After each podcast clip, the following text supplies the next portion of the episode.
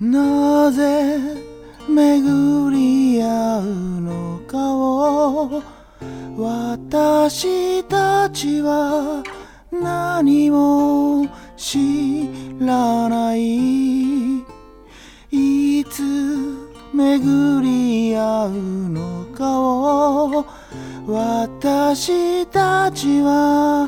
いつも知らないどこにいた。の生きてきたの遠い空の下二つの物語。た手の糸はあなた。横の糸もあなた。どっちもあなたじゃ絡まるだけだよ。織りなす布なんかできないよ。いつか誰かも温めることなんかできないよ。っていうねこの中島みゆきの「糸」っていう歌。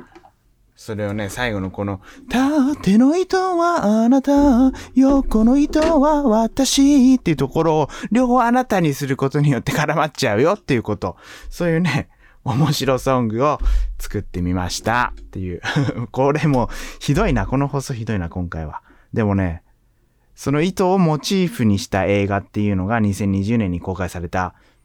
えー、Amazon プライムで今配信されてるんですけど、それを見て、俺歌ってなきゃやってらんないというような、そんな内容でした。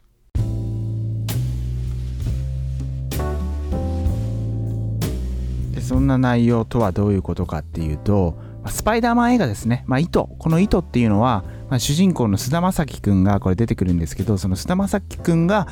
雲に噛まれて糸が出せるようになったっていうのがこの「糸」っていう映画です。もうまさにね、えー、リメイクですねスパイダーマンのリメイクっていうことで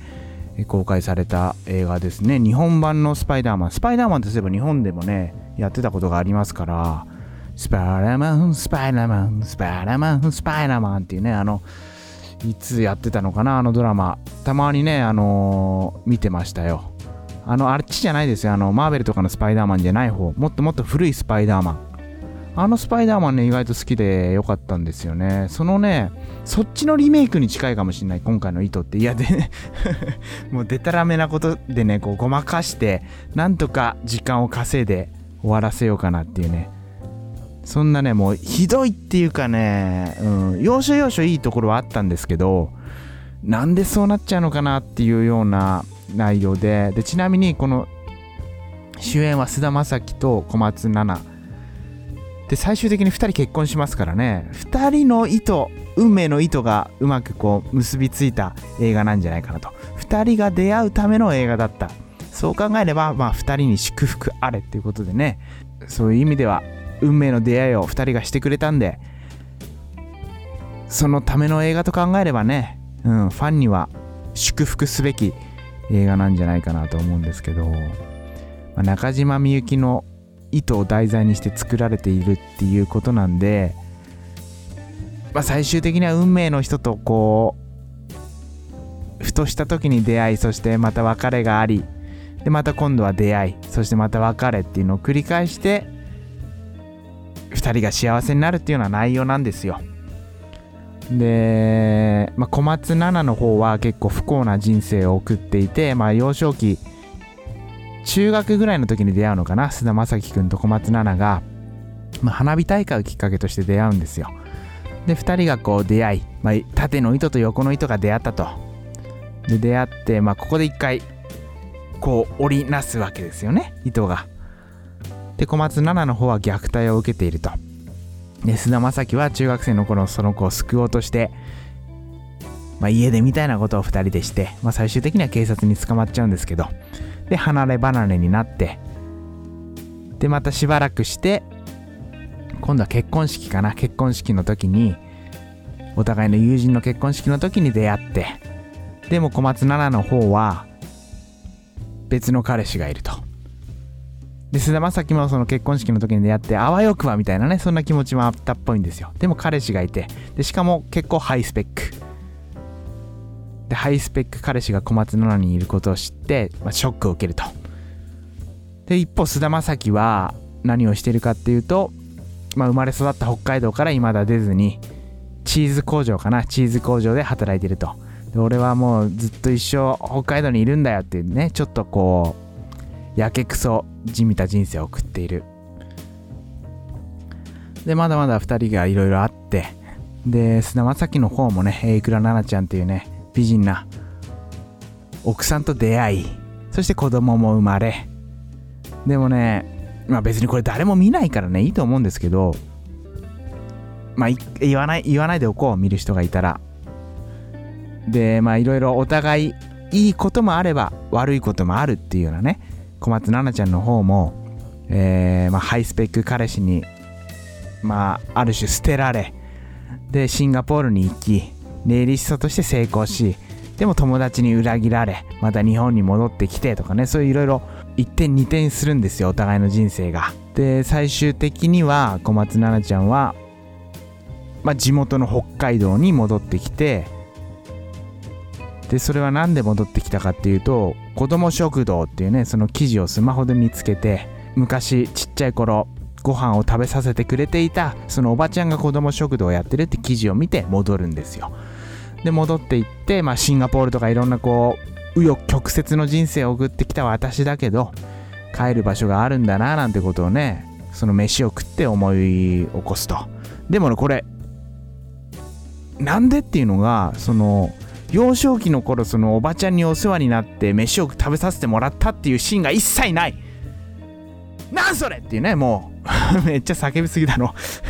叫びすぎだよ。深夜一人で。深夜でもないな。夜中一人で。隣の人に怒られちゃうよ。ねえそれ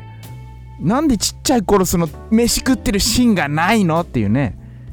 お世話になってましたっていうことはね言葉で描かれるんですけどでも飯食って幼少期美味しかったあの飯そしてあのおばちゃんありがとうっていうそのなんか思い起こさせるシーンが一切なく進んでいって大人になった小松菜奈が飯を食って泣くってなそれないでしょっていうね。幼少期飯食ってるエピソード入れろよっていうね。なんで入れねえんだっていう。そこねもう腹立ってきたな。見て見見終わった時はねちょっと腹立つけどまあまあまあまあいいかっていうような内容だったんですけどうん。まあそこなんか腹立ってきたな。そういうこうすごくもやもやしてもう自分自身の意図がこうこんがらがって絡まって、えー、米結びになって二度とほどけなくなり最低のトラウマとして心に残る映画でした。それが意図です。ひどい、ひどい紹介というか とにかくね、泣く、泣いたり叫んだりするシーンもあったり、一番嫌いなんですよ、その、泣いたり叫んだりするっていうのが、映画の中で。一番だって簡単な演技じゃないですか、泣いたり叫ぶっていうのは。泣いたり叫びをしないで、こう、悲しみを表現したりとか、ね、そういうのが、個人的には好きなんですよ。とはいえね、小松菜奈ちゃん、小松菜奈ちゃんとか言ってるのがなんかおじさん臭いよね。小松菜奈って言っちゃえばいいところをね、菅田将暉は菅田将暉って言ってるのに、小松菜奈だけちゃん付けするっていうちょっとおじさん臭がしてきたんで、ショックだな。女の子にちゃんつけるってなんかおじさん臭いよね。うん、そういう自己嫌悪に急に陥ってきたんですけど、まあまあまあとにかくこれ見た後にねこういろいろモヤモヤしますよ。自分自身の心の糸が絡まるそんなような作品でした。この糸って映画見るならスパイダーマン見た方が糸つながりで言えばスパイダーマン糸つながりじゃねえよ。糸つながりじゃねえけどスパイダーマン見た方が全然面白いと思います。うん、でもねいい、いいシーンはありました。いいパンチラインはありました。傷ついてる人がいたら、後ろからそっと抱きしめてあげる、そんな存在になりなさいとかね、そういういいパンチラインはありました。うん、正直泣いた部分もあります。ただ泣くからいい映画かっていうとね、果たしてそうなのかっていうのもありますし、あといいポイントで言うと、こう、平成元年から始まって、いろんなね、時系列、例えば、こう震災が起きたとか、そういうのが時系列ごとに入ってきて、一緒にこう生きてる感じで見れる。一緒にその時代を生きて生き抜いてきたんだなっていうようなね状態で見れるんでそういった意味ではいろいろと平成っていうものを振り返ることができるんであんなことあったなこんなことあったなとそれぞれ自身の思い出とともに考えることができる内容なんじゃないかなと思います。でもねちょっとこの映画はまあ点数はつけたくないですけど100点満点で言うと120点ですかね。120点と言っておきましょう。こう言えばねある種皮肉的に120点。そういう映画でした。で告知告知しましょう。告知として映画の回を久しぶりにやろうかなと思っていて映画の回はどういうことをするかっていうと、まあ、東京都内を中心になるんですけど都内のどこかに集まってそれぞれ好きな映画紹介したい映画を予告編とかをプロジェクターを使ってこう流すんでそれぞれこう紹介してもらうと。でみんなでああだこうだ言って語り合うっていう回を久しぶりにやろうかなと。10月の29日あたりにできないかなと思っているんで、えー、気になる方がいたら Twitter とかそういうものをフォローしてくれたらと思います。